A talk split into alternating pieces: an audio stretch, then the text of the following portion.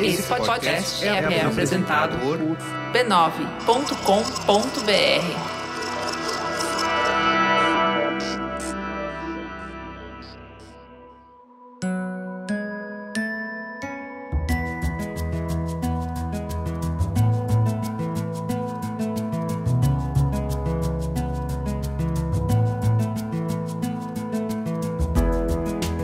Mamileiros e mamiletes, desacelerar faz parte da nossa rotina intensa de papos profundos. Durante as férias, a gente sai do formato tradicional, sai das pautas mais polêmicas e te convida para conversas leves, papos mais soltos. Nessas conversas de férias, a gente já falou sobre viagens, sobre humor, sobre beleza, sobre a importância de relaxar e dessa vez o papo é sobre comida e afeto. Então, bora aproveitar esse momento de início de ano com a gente para curtir um papo super relaxante. Eu sou a Juva Lauer. Eu sou a Cris Bartz. E esse é o Mamilos Férias de Verão 2023.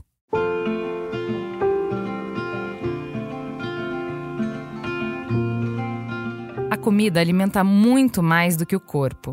Ela tem a capacidade de manter uma ligação com a nossa ancestralidade e com a sustentação da nossa cultura. As heranças europeias nos hábitos alimentares brasileiros são reconhecidas e celebradas. Hoje, a gente recebe a Patti Durães, pesquisadora de culturas alimentares, para explorar um pouco do outro lado das nossas raízes, o legado rico que os povos africanos trouxeram consigo. É um papo cheio de cores, cheiros, sabores e texturas que a gente pouco explora. Vem mergulhar comigo, vem com fome e com curiosidade.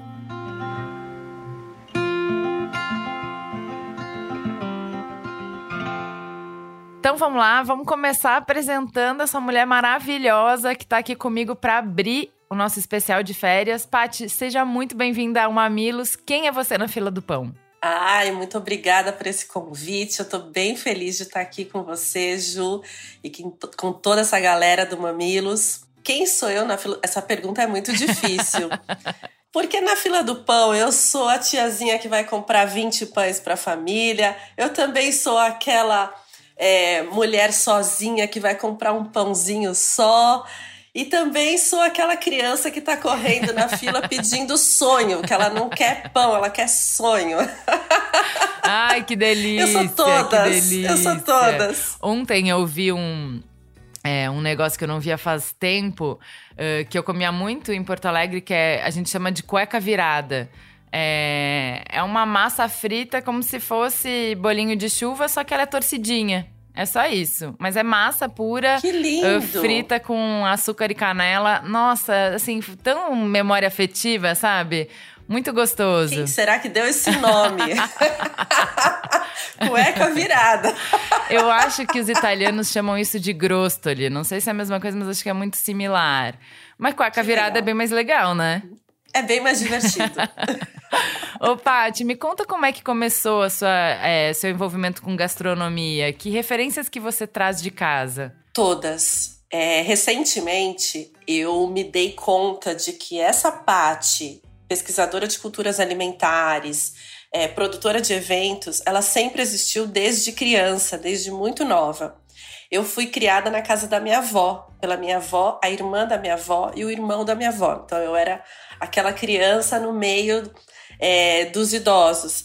E a casa da minha avó sempre foi o ponto de encontro da minha família. E ali a gente fazia festa porque a minha avó ia fazer uma comida X e não o contrário. Não era assim, ah, tem aniversário, vamos fazer um cozido. Não, é gente, sábado tem cozido. Um já chegava com cerveja, outro com refrigerante. Meu pai, que gosta de tocar, ele já chegava com caixa de som, com os vinil, vinis. Aí a festa acontecia porque a minha avó ia fazer o cozido. Então, já adulta, eu percebi que para eu ser mais feliz profissionalmente, eu tinha que juntar tudo que eu já tinha estudado na vida com aquela Patrícia da casa da avó, que estava sempre é, envolvida nessa produção das festas daquela casa e com as compras de feira. Então, a minha avó me ensinou desde pequena a diferenciar uma escarola de uma chicória, por exemplo. Uhum. E as minhas amigas achavam isso muito estranho, porque a gente ia pra feira e elas tinham que comprar só alface e tomate. E a uhum. minha lista era assim, super é, complicada e eu era obrigada a entender a diferença de uma coisa para outra, inclusive corte de carne. Você comprava Então- mostarda? É uma verdura que Não, eu sinto muita falta. Eu sinto muita falta de comer mostarda. O omelete É. de mostarda é muito bom. E eu É muito raramente vejo, né? Em São Paulo é mais difícil, é bem mais difícil. Tem que ir para um mercado central, assim. Aí a gente vai para Minas Gerais, tem mostarda por todos os lados, inclusive na calçada, né? Adoro ir para Minas porque a gente puxa um- um- umas folhas de mostarda na calçada e leva para fazer um demais, bom refogadinho. Em Minas eles fazem um suadinho de, de mostarda, umas coisas maravilhosas. Mas eu era essa criança, então hoje eu Você digo você é a que criança que sabe escolher um abacaxi. sempre soube. É isso, sabe? Eu, eu já fiz isso de, assim, depois que eu saí da casa da minha mãe, eu lembro muito direitinho de estar no hortifruti de um mercado e falar, gente, eu nunca escolhi um melão, eu não sei, porque é isso. A, a minha avó falava pra mim uma coisa que é muito óbvia, que é, eu falava, ah, não sei escolher a maçã, não sei escolher a banana. Ela falou, sabe sim. Porque quando você chega na fruteira, você escolhe qual das que tá ali que você vai pegar. Então você sabe sim, vai lá escolher. Vai lá Agora, o escolher. melão, o abacaxi, a melancia, que são frutas que, né, é, é, tá mais fechadinha ali, eu não Aham. sabia. E aí eu lembro de, no hortifruti, olhar pra pessoa mais velha que eu achava e pedir, assim, humildemente. Falei, desculpa, eu não sei escolher, você me ensina. e aí aprender assim, e aprendendo aos poucos. Cada vez que eu ia lá, eu aprendi uma coisa. Eu, eu sabia, tinha que apertar a bundinha. Minha avó falava: se der uma entradinha assim, você leva. Se não mexer, você deixa. Olha, as senhorinhas me ensinaram que o abacaxi, você puxa a coroa. Se sair fácil, um. Uma um- folhinha. É uma folhinha, é porque já tá madura, já tá bom. Isso. É, hoje em dia eu vou pelo cheiro. Eu fico cheirando É, fruta. cheiro, muito bom. Adoro, adoro. então, essa parte, desde cedo, ela já sabia que ela gostava desse universo. Aí a gente dá umas é, escorregadas, né? A gente vai estudar uma coisa, estuda outra, bate cabeça ali, bate cabeça colar, até que a vida dá todos os sinais. Às vezes a gente consegue perceber. Eu, felizmente, percebi e fiz essa transição de carreira há uns 20 anos atrás. Conta um pouquinho é, dessa sua carreira com gastronomia. Olha, eu trabalhava com aviação civil. Eu sou uma profissional de relações internacionais, que também estudou relações públicas e que também estudou um pouco de turismo. Mas aí, quando eu decantei que eu precisava do quintal da minha avó profissionalmente, eu queria juntar tudo isso que eu já tinha estudado com o universo de comida, de festas e de eventos. Aí falei, bom, é isso. Vou começar a falar para as pessoas que eu quero mexer com comida, que eu não quero cozinhar profissionalmente, mas que eu quero entender mais desse universo. Aí comecei a trabalhar com um grande amigo que queria também fazer algo relacionado com comida, que também era formado em relações internacionais, e a gente montou um grupo de amigos que ia pensar sobre o alimento. Daí derivou um restaurante é, que eu fiquei por 12 anos cuidando das festas e dos eventos e dos festivais culturais desse restaurante. Depois tive minha segunda filha, montei minha empresa, comecei a fazer produção. E aí produz para um, produz para outro, viaja para lá, viaja para cá. E nos últimos três anos que eu parei de fazer produção e tô mais focada em produção de conteúdo mesmo, tô mais imersa nos estudos sobre comida afrodiaspórica, sobre a herança disso tudo na forma que a gente se alimenta no Brasil, ontem, hoje, e a forma como a gente vai se alimentar nos próximos anos, né? Eu gosto de falar sobre o afrofuturo na alimentação. É... E tem sido um passeio, um grande passeio por tudo que o alimento envolve, né? Porque a gente acha que é, alimento é só gastronomia, mas não. Gastronomia é um dos pontos focais do alimento, mas a gente pode falar sobre terra, território, identidade, equidade de gênero. A gente pode falar de política, de comunicação, de transformação social através do alimento também. Então eu tô imersa nesse mar. que delícia. Então vamos começar pelo início. É, o que, que você está falando quando você diz comida afrodiaspórica? O que, que isso quer dizer? Bom, primeiro entendimento é da palavra diáspora, né? Que é uma palavra bonita, mas que tem todo um peso sobre ela, porque a gente está falando de uma violência, a gente está falando de uma migração forçada.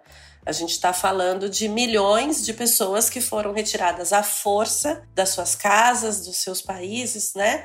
é, no continente africano, e aí eu tô falando da diáspora africana, porque existem outras. Então essas pessoas foram retiradas a forças e levadas para as Américas, para as Américas, para a Ásia também. E aí falando de Brasil, é, essas pessoas chegaram com todas as suas referências, as suas culturas e transformaram a forma que os portugueses se alimentavam aqui no nosso é, continente, né? Aí toda essa mescla de África com os indígenas presentes, com o que os portugueses também trouxeram das suas culturas alimentares, e tudo isso é a comida afrodiaspórica como o meu tema de pesquisa. O tanto que foi apropriado dos saberes, dos sabores e das técnicas ancestrais africanas.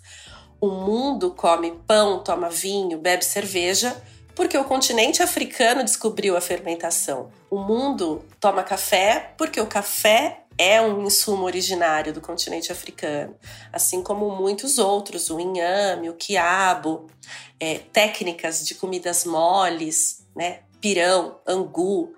A Europa come polenta porque a África come comida mole desde sempre. E desde sempre é desde sempre mesmo, é lá de Kemet, Egito Antigo, né? A gente não está falando de coisas é, próximas da gente, a gente está falando de tecnologias e saberes muito ancestrais, milenares, né? Assim como as técnicas agrícolas, o entendimento de meteorologia, de agricultura, de mineração, de metalurgia, da matemática, tudo isso é africano.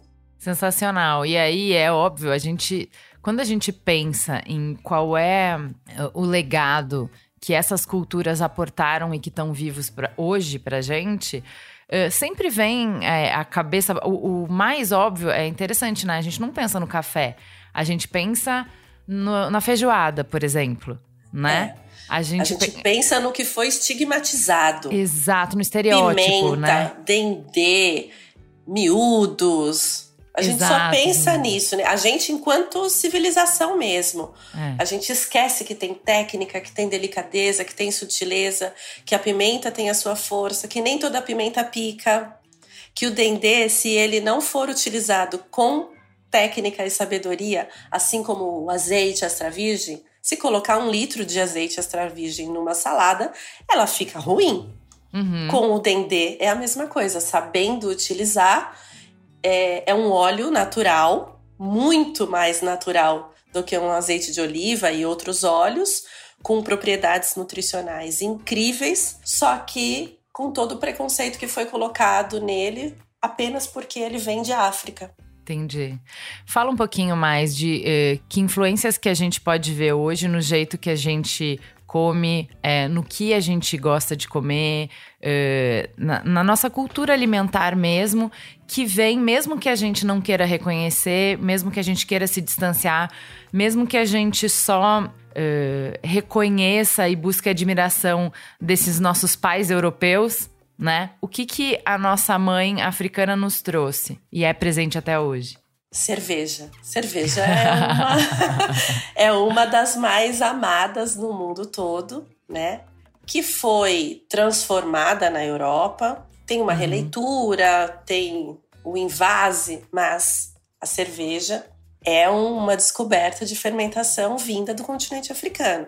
Uhum. A cerveja, o vinho, o café. Eu acho que esses três exemplos são muito emblemáticos, uhum. porque eles estão presentes no mundo todo é, a gente acha que o vinho é chique porque ele né, é produzido na Europa ou na França. As, na França, as uvas argentinas, chilenas e tal. Sim, mas a técnica é uma descoberta africana. Então a gente precisa falar isso para as pessoas, uhum. né? Todo mundo tem que ter esse conhecimento de que é um, uma descoberta espetacular que viajou assim com ela, ela viajou com esse homem andarilho, né, por todas as terras possíveis e ficou. Está presente na cultura alimentar do mundo todo.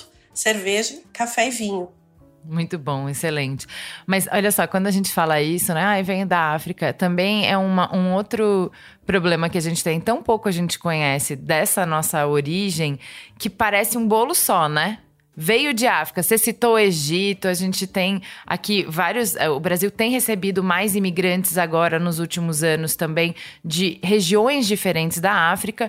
Embora possam ter algumas coisas em comuns, são vários países com culturas diferentes que trazem ingredientes diferentes, né? Fala um pouco pra gente de, dessa, uh, dessas uh, diferentes influências que a gente tem. Elas são muitas, né? É impossível falar do continente africano e realmente a gente sabe muito pouco, porque a gente só sabe a história que foi contada pelo colonizador uhum. nos livros de história. Então a gente vem reproduzindo a história errada, a gente vem re reproduzindo a história minimizada, resumida, vazia Sim. e estigmatizada. Então, mas é interessante você falar de, é, do perigo dessa história única, porque me remeteu, obviamente, direto para Chimamanda, nas uhum. histórias dela, que acontecem em lagos na Nigéria, você tá cheio de comida. É o tempo inteiro. O tempo todo. O tempo inteiro você tá mergulhada no cheiro, você tá mergulhada no arroz de olof, você tá, é. você tá com, com ouvindo. No fufu, naquele Isso. voo que faz o bolinho e entrega para as crianças. Exato, é. e aí você comida, fica. Comida. E, e comida pro, pro povo africano e pro continente africano, ela tem esse lugar é de muita importância. Comer é celebrar, é união. As pessoas se juntam para comer, elas sentam no chão em círculo. Claro que não em todo o continente africano, né? Porque a gente tem aí as é diferenças. Isso, a gente acabou de voltar do Egito, não, não tem nada a ver com o que eu leio nos livros da Chimamanda. Então, se eu falo, bom, cheguei na África, gente, cadê tudo aquilo que eu ouvi a Chimamanda descrever nos livros? Eu quero me debruçar nisso.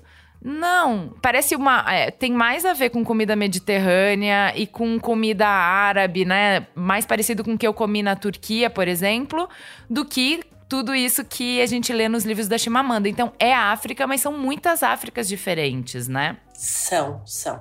Olha, recentemente eu fiz é, um, um paralelo, eu cá com os meus botões, sobre essa cultura do arroz e do feijão ou do arroz com o grão, com a leguminosa, né? Uhum, uhum. Então você deve ter deve ter comido o, o mijadra, que é aquele Sim, arroz com lentilha. com lentilha e especiarias e cebolas e tal. Aqui no Brasil, a gente tem o arroz tropeiro, o baião de dois, de dois. Então, olha a, a relação do arroz e do feijão não é do nada que a gente come baião de dois, feijão tropeiro. Não é do nada, não é à toa. Eu estudo bastante é, a cultura alimentar dos povos quilombolas aqui do Vale do Ribeira, em São Paulo. Uhum. E na minha última imersão, alguns meses atrás, eu descobri que logo que eles foram adentrando o território, ali no Vale do Ribeira, eles comiam é, essa mistura de arroz com feijão que chama batume que basicamente é cozinhar o arroz e feijão junto numa única panela, porque é essa comida do tropeiro, desse, desse ser que está no meio da mata, que vai para uma roça, que sai de um lugar e vai para o outro, e precisa se alimentar com, com esses dois componentes nutricionais, né? O grão e a leguminosa. Aí eu fiquei pirando nisso, falei, caramba, olha o caminho do arroz e do feijão. Não é à toa que a gente está comendo isso hoje. É uma referência, é uma relação direta com a África, né? com essa África mais perto ali dos povos árabes, porque em outros territórios eu ainda não encontrei essa mistura do arroz e feijão. Isso nas uhum. pesquisas que eu faço, né? Porque eu, Sim. infelizmente, ainda não pisei em África. Isso há de acontecer. Mas eu ainda não localizei o arroz uhum. e feijão, ou o arroz e esse grão e essa leguminosa em outros pontos. Uhum. Mas ali, né, no, no norte da África, ele está bastante presente. É uma comida barata, é uma comida de famílias de baixa renda, uhum. que recebe ingredientes mais caros e refinados nas famílias mais abastadas, mas é uma comida de pobre ali naquela região. Que aqui a gente acha chiquérrimo, né? Vou comer um arroz com lentilha. é uma comida de resistência, uma comida de, de. É, essa comida que ela cresce e que ela alimenta uma família grande em pouco tempo, com muito uhum. sabor e, e, muito, e muito nutritiva. Sensacional. Eu tive a oportunidade de, é, em Nova York, ir num restaurante etíope, no Bronx. E aí, essa coisa do prato que vem montinhos, tudo, vários para você comer com a mão. E, assim, e o pão. E o pão, mas uma riqueza de cor, de sabor, de textura. Isso que você falou da, de você ir na feira e você conseguir enxergar um, um né, ter uma amplitude de legumes e verduras e não alface e tomate, né? Você olha para aquele prato, tá tudo isso ali, né? E muito vegetal, né? Muito. Ah, ele era 90% vegetariano. 90% vegetal. E você nem é. percebe, porque é isso, é tão rico que não, não, não falta carne, só não tem, é tudo bem, entendeu? Não, e a carne, e a carne no continente africano, ela tem esse, esse lugar do protagonismo e esse entendimento de que ela não é para ser comida de qualquer forma, em qualquer momento, todos os dias. Não se caça todos os dias para comer uma proteína animal todos os dias uhum. nas civilizações tribais. Então uhum. a carne ela é muito respeitada. Esse animal ele é muito respeitado. Ele é consumido integralmente e você deve ter visto que é, a carne ela tá assim em cima e pouquinho. Então vai se comendo por baixo aquele monte de vegetal, o arroz, até chegar na carne. Porque quando o seu corpo já está quase saciado, aí que você come aquela proteína animal. Então isso daí tem uma ritualística e uma educação alimentar também muito ricas. Nós banalizamos o consumo da proteína animal. A gente come uma assadeira de, de coxa de frango e a gente não se liga em quantas, quantas galinhas e quantos frangos tiveram que morrer para a gente ter aquela assadeira com 20 coxas. Ninguém para para fazer essa conta. Num espetinho de tulipinha ou um espetinho de coração. Ninguém para para fazer essa conta.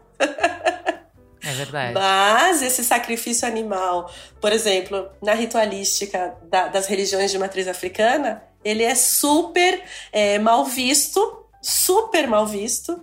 E sendo que ali tem uma ritualística, tem um respeito, tem um entendimento daquele animal. Uhum. Mas no, na churrascaria a gente não faz essa conta. A gente só é pede o espetinho, mata ali 10 galinhas e tá tudo certo. Então, quando você traz isso, eu já fico pensando no que na, na outra ponta do que você falou, que não é olhar para o passado e nem para o presente, mas para o futuro que futuro que, que a gente pode construir a partir dessa perspectiva? Como que essa perspectiva pode enriquecer a nossa forma de se alimentar, de se relacionar com a comida e até de identidade mesmo? Para todos os corpos, a gente precisa é, se ligar rapidamente nessa conta que eu fiz agora, né, do espetinho, é, que a gente se distanciou demais do alimento, da terra, da base disso tudo, a gente precisa se reconectar. O mundo e o capitalismo fizeram a gente acreditar de que a gente precisa comer ultraprocessado, que a gente precisa comer animal. E a uhum. gente está adoecendo e a gente está morrendo. Se eu não cuido da minha alimentação hoje, não cuido da alimentação das minhas filhas, elas não vão prosperar. Eu prospero, uhum. elas gozam dessa prosperidade até uma certa idade e depois elas não prosperam, porque elas vão adoecer. E a gente precisa desses corpos negros potentes, despertos e saudáveis para que as próximas gerações, aí falando de afrofuturo e dessa afroperspectiva através da alimentação, eu quero essas próximas gerações também tenham acesso à educação, à saúde e a esse conhecimento todo sobre o alimento e o, o tanto que um copo d'água pode ser importante para que eu pense melhor, para que eu durma melhor, uhum. para que eu resolva problemas melhor. Está tá dentro de um copo d'água, uhum. assim como está no meu prato. Né? Eu, eu falo para as pessoas: conversa com o seu prato. Tenta entender de onde veio tudo aquilo. Tenta entender se você está construindo uma narrativa importante para o seu corpo, para a sua vida, para a sua comunidade a partir do seu prato ou do seu carrinho do mercado, da sua sacola de feira. Tá tudo ali. E, e tudo é política, né? Total. É, eu sei que o Papa é de férias, mas não tem como a gente não falar sobre essas coisas, né? Porque, até porque nas férias a gente relaxa e não pode relaxar. não é para enfiar o pé na jaca nas férias, porque a conta chega. Então, eu enxergo muito esse futuro mais consciente de onde viemos, de como a gente se alimentava e da necessidade de voltar para a cozinha, de cozinhar para gente, de cozinhar para nossa família. É muito, é muito legal que você trouxe para cá de que não tem como falar de comida só falando de festa, é político, sim. A gente fez um programa recente esse ano, é, o Mamilos 359, sobre como matar a fome, em que a gente faz essas perguntas. O que, que é uma comida boa? É possível alimentar a população inteira do Brasil com uma comida boa? E se é possível, por que não estamos alimentando? O programa faz essas perguntas e eu acho um, um mergulho super importante Recomendo para quem não conseguiu, né, se passou durante o ano, não ouviu esse programa, vale muito a pena voltar e ouvir esse programa. Ele tem tá muito denso de informação, exatamente dessas reflexões, né? Uh, a gente tem, como você falou, Pati, no país quem produz comida boa são é o pequeno agricultor, é a agricultura familiar.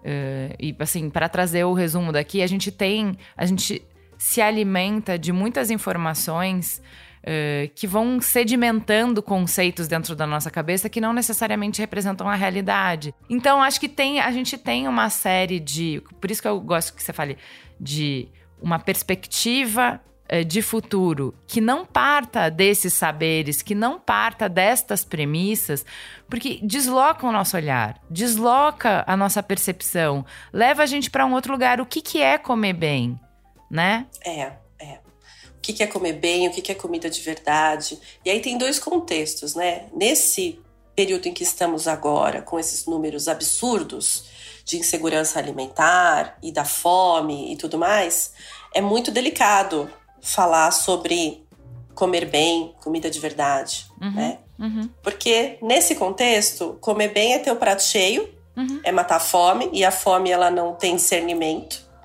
Quem tem fome, tem fome e come o que tiver na sua frente, uhum. né?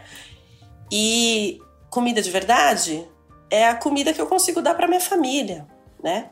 Então, esse é um trabalho que, que ele é muito delicado porque a gente pode cair no elitismo muito uhum. facilmente, Exato. nessa armadilha, uhum. né?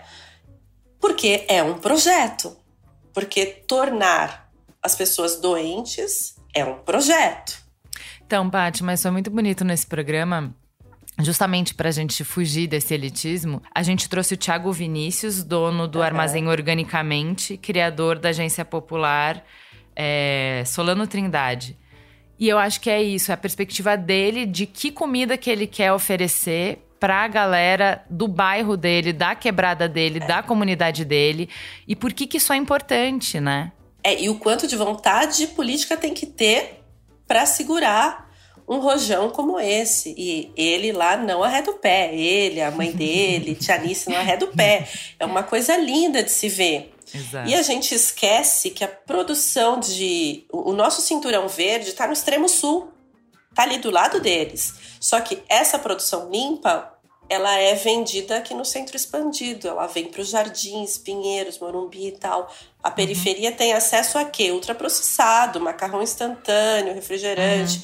é, biscoito recheado, porque é o que a televisão mostra para essas famílias o tempo todo que vai, vai gerar felicidade. Ver aquela família toda é, linda, limpa, numa cozinha maravilhosa, numa mesa posta, comendo um prato congelado que sai do micro-ondas eu preciso daquilo para minha família, porque primeiro porque eu tenho direito, eu trabalho, uhum. eu tenho meu dinheiro, eu uhum. compro o que eu quero, então eu vou consumir igual aquela mulher da televisão está consumindo.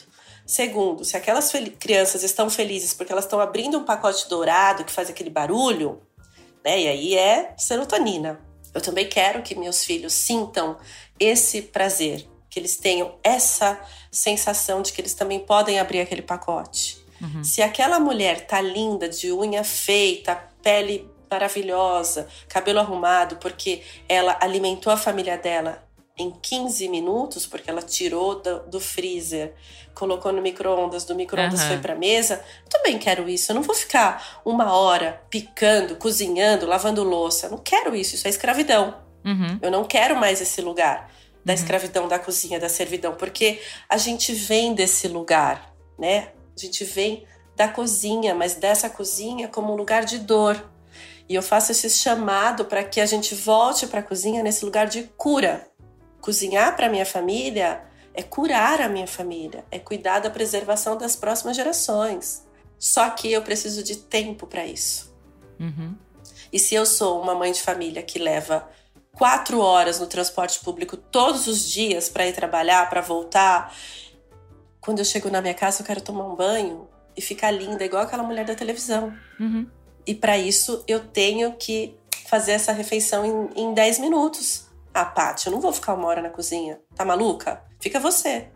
Uhum. Entende? Porque é tão delicado, só que a gente precisa falar: olha, isso daí é comida de verdade, mas não é o melhor para sua família. Como falar isso? É muito delicado. É. Mas a gente insiste, né? Tiago tá nessa linha, eu também e muitas outras pessoas. Ah, é. é no próximo episódio é com a Irina e ela fala do cuscuz, que é um prato também muito prático. Que é isso, a gente também pode é, pensar em estratégias, assim, é, que eu acho que a comida ela reflete o, o, jeito que a gente vive. Então, se a gente tinha as mulheres dedicadas para a economia do cuidado, 100% de dedicação para a economia do cuidado, e numa vida mais comunal, em que a gente pode trocar, né? Eu fiz feijão hoje, você não precisa fazer. Eu vou te, eu vou te dar um pouco de feijão hoje, amanhã é você que vai cozinhar, você vai me dar um pouco de feijão. E aí a gente conseguia trocar e o nosso prato ficava realmente tão colorido e tão diverso e era possível. Talvez hoje o que é possível para nossa rotina não seja reproduzir tal qual acontecia antes talvez a gente vai ter que trazer o mesmo espírito, trazer a mesma, né, a, a mesma reverência, a mesma inteligência, a mesma tecnologia e adaptar para a vida e para as necessidades que a gente tem hoje.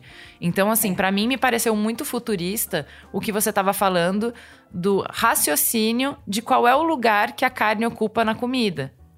É muito, então, isso, é muito moderno mim, É, para mim, isso a é gente é ancestral, pode e moderno. Isso, o futuro é ancestral, né? Então é isso, é. a gente consegue olhar para isso e falar, tá, não vou fazer exatamente como faziam, mas isso pode me inspirar. Isso pode inspirar é. o, o, como eu penso a alimentação da minha família, né? Sim.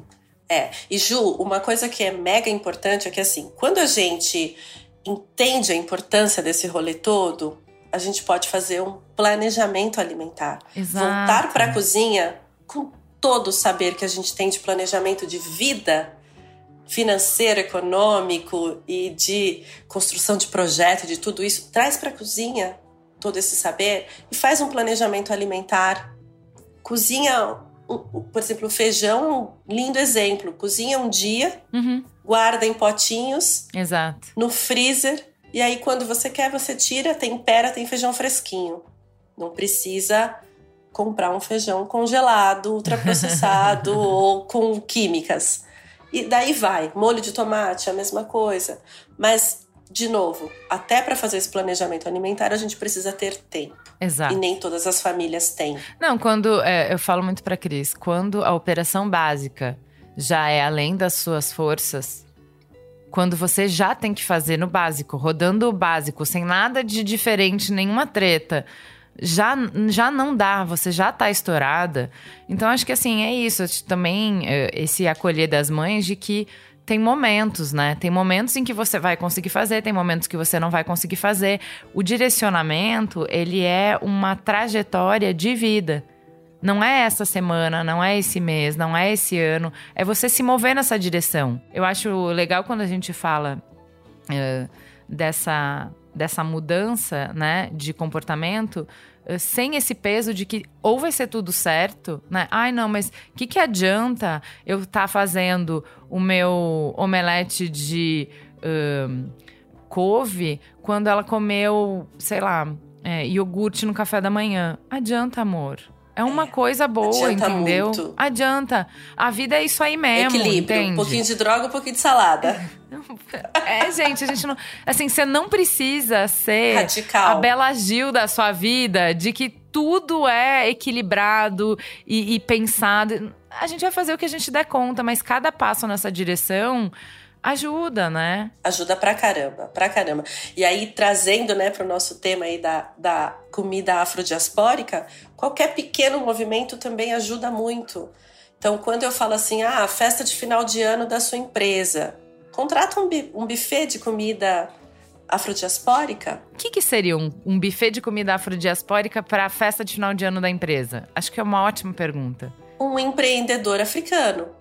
Essa semana eu, eu, eu fiz um evento para um instituto que eu encerrei ele com um coquetel com comida de, de, de três países feitas por imigrantes. Então tinha Peru, Venezuela e Congo. As pessoas enlouquecem com a comida do Congo, porque elas não fazem a menor ideia do que é a comida congolesa. Olha, essa essa empreendedora que é maravilhosa, ela chama Sylvie, ela levou dois bolinhos que fazem uma loucura, assim, as pessoas ficam encantadas. É um bolinho de lentilha recheado com couve hum. e um bolinho de banana da terra que ela põe recheio ali ou vegetariano ou carne.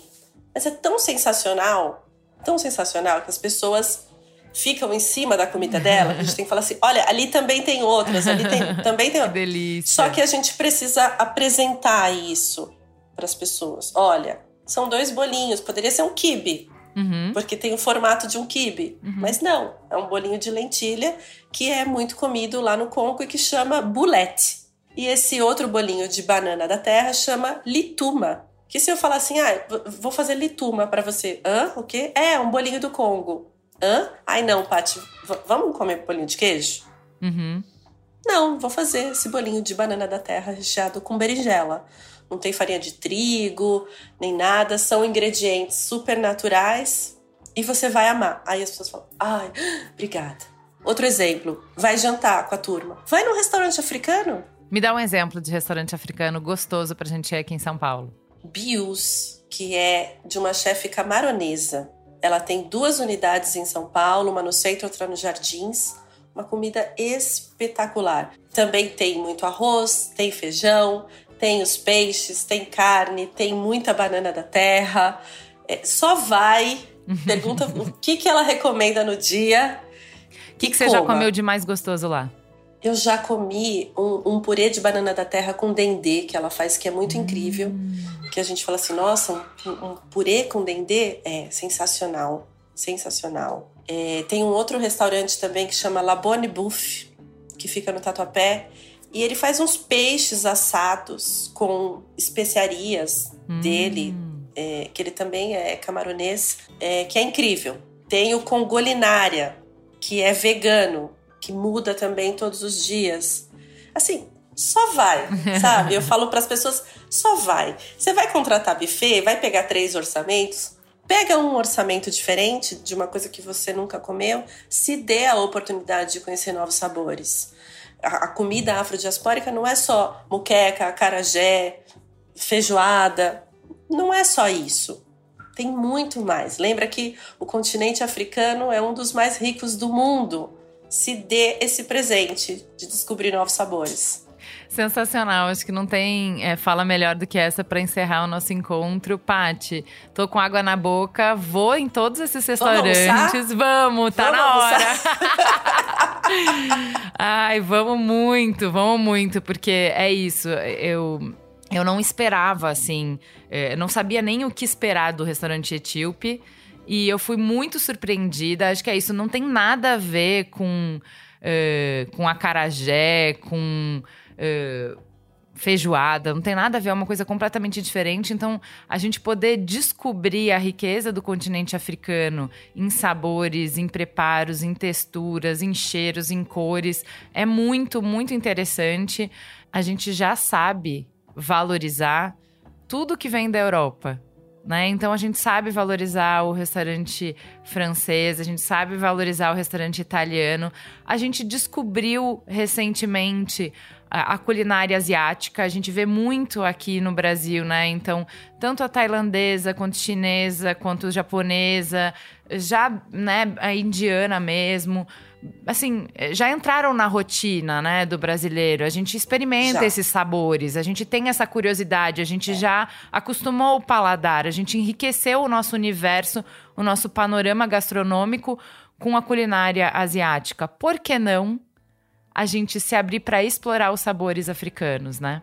É, tem que quebrar esse preconceito que colocaram na nossa cabeça, que está arraigado na cultura A gente precisa quebrar isso. Essa responsabilidade é nossa. Então, quando você não se dá essa possibilidade, essa oportunidade, você tá sendo ruim com você mesmo, culturalmente. É com você o rolê, né? Você tá se limitando a conhecer um universo muito maravilhoso. Sensacional. Muito, muito obrigada, Paty. Amei Eu que agradeço, papo. Ju. Eu que agradeço. Obrigada, viu? Muito obrigada.